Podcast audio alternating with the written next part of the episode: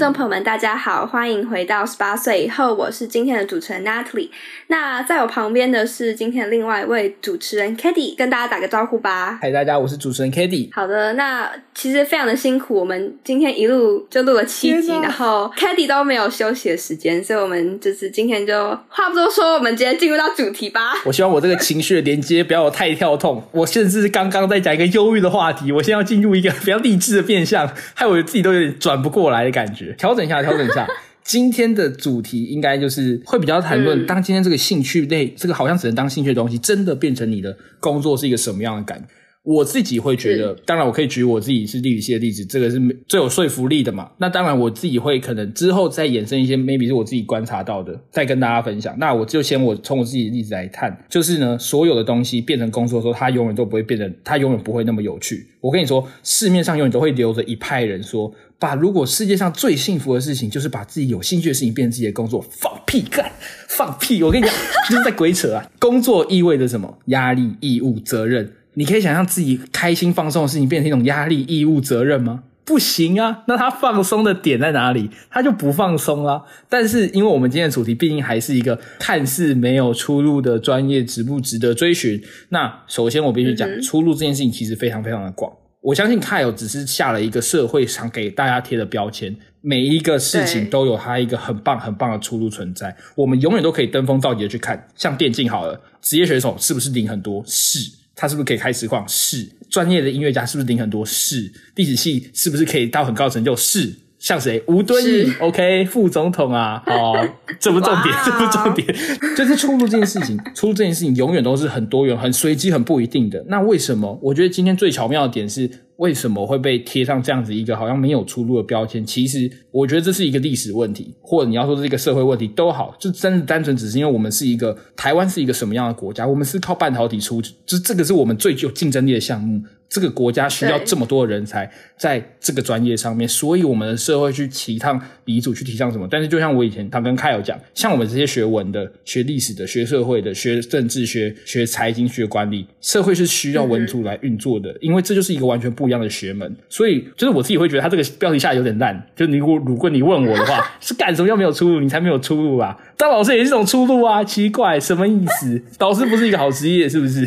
对。但是今天重点是在于值不值得追求嘛？我自己目前以我自己读历史系的心态来说，就像我跟就像我刚刚讲的，当今天兴趣变成工作的时候，它就是会变得不太一样。就像就是我现在也可以跟我学弟妹说，历史和历史学是完全不一样的东西。你可以喜欢历史，但是你不一定会喜欢历史学。像我就不喜欢历史学，因为什么是历史学？是研究历史这件事情，那它就是一个很规范性的、很很制式化的、很严谨、很要求，它就跟科学一样。好，我这我这学期上一门课叫史学导论，告诉我们为什么要学历史。哈啊，就会有历代史家都会跟你说，历史有科学性和艺术性两个面向，然后怎么样怎么样怎么样的，就是它是一个很严谨的学门，它也有很多很多的问题值得去探讨。但是你喜欢历史这一点，你不一定喜欢历史学。为什么？因为历史可以带给你的其实是认同感，其实是归属感。你喜欢的是归属感，不是你喜欢研究它。这个就是一个很大的区别。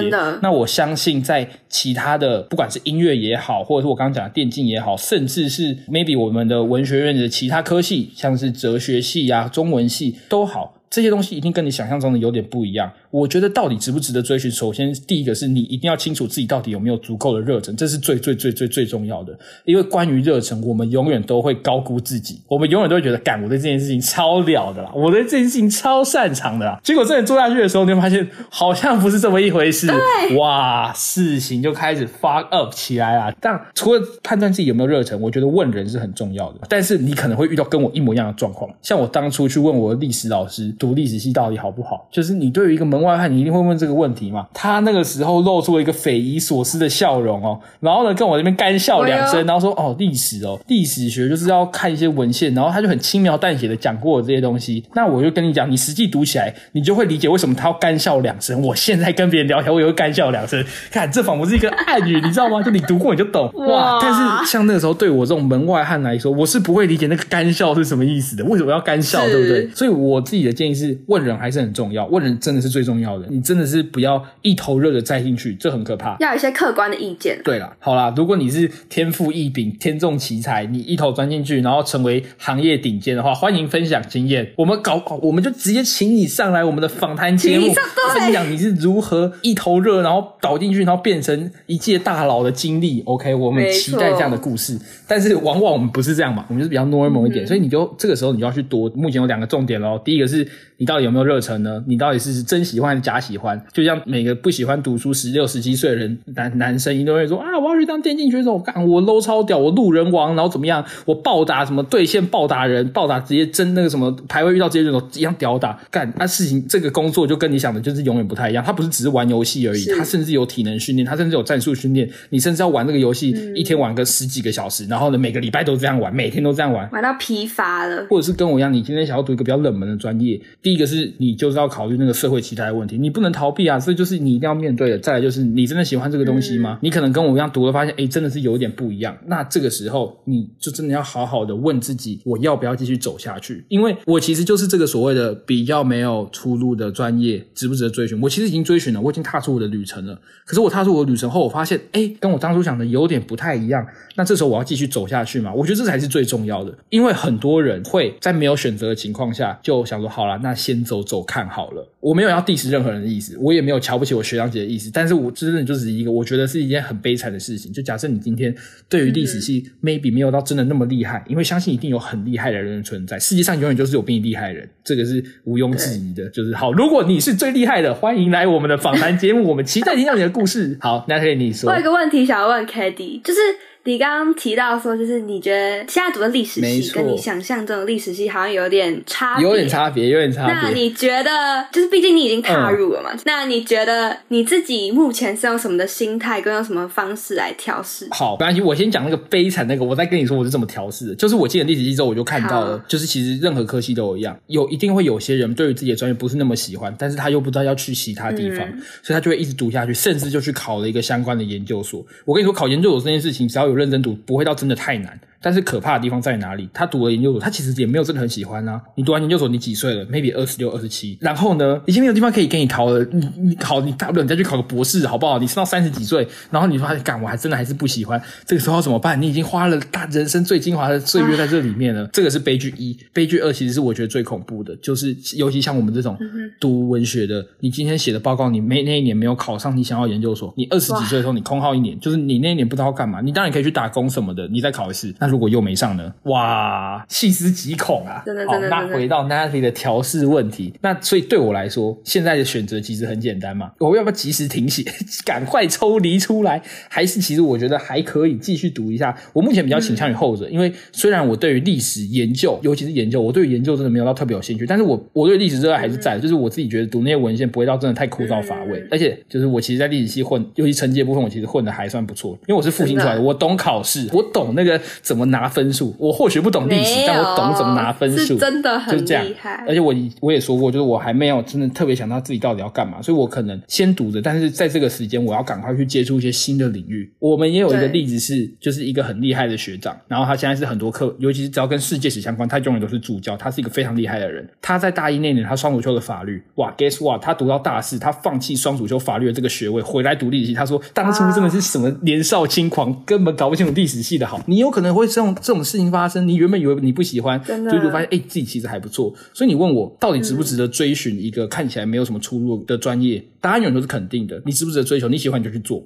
真的，我跟你说，你现在还年轻啊！我仿佛什么四十几岁的人，我但我其实才，我现在十九岁。但反正就是老灵魂，真的是先踏再说，先踏再说。当然，你可能会跟我一样，踏他就啊，好像不太对劲，不太对劲的时候，这个时候尤其重要，不要忘了你是可以抽身的，不要陷入沉没成本的思考里面。有时候你 maybe 是踏到另外一条路，你会发现，哎，这也还不错，这样子。所以，如果你问我要不要去追寻，答案一定是肯定的。但是你一定要自己好好想好。我最怕最怕就是今天这个理想它很棒，然后你也很想去做，但是呢，你。却是在 maybe 是你去听你朋友建议，或你听你家人建议说啊，大家都说这个很好，然后你其实就说哦好，那我就先走好了。走一走发现你有点不喜欢，可是大家还在跟你说这个很好，那你就继续读。我觉得这还蛮危险的。当然比较好状况是你读一读，真的觉得，哎、这真的不错，大家都讲的对，越读越起劲，嗯皆大欢喜。那如果真的不是的话，就是永远都不要忘记自己为什么要踏进来。我觉得这是最重要，不要迷失啊！真的迷失真的是太悲惨了。所以我其实今天是帮那个 k a t i e 总结一下，我听到三个重点。第一个当然就是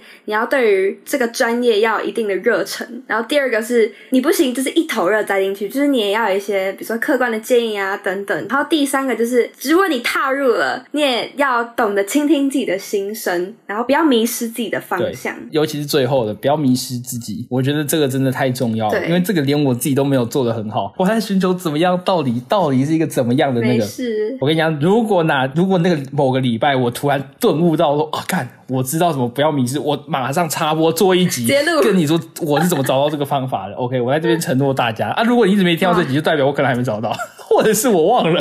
希望是希望是后者，希望只是我忘了。对对对对对。那我就来做个最后的，结尾交。给你。那一样就是请听众朋友们帮我们到我们的脸书还有 IG 的粉丝团按赞，然后在你收听的频道给我们一些回馈。如果你是用 Apple Podcast 的话，记得给我们五星，然后顺便留个言。一样，我们的 Google 表单现在是就是没什么留言啦，所以就是大家留起来，留起来，听完就留起来。有什么的想，有什么任何的想法，或是任何的故事想要分享，我们都非常欢迎。那最后最后呢，如果想要跟我们合作，或是有想要夜配我们的话，都欢迎就是用 email 跟我们联络。那今天就到这边，大家晚安，拜拜。拜拜。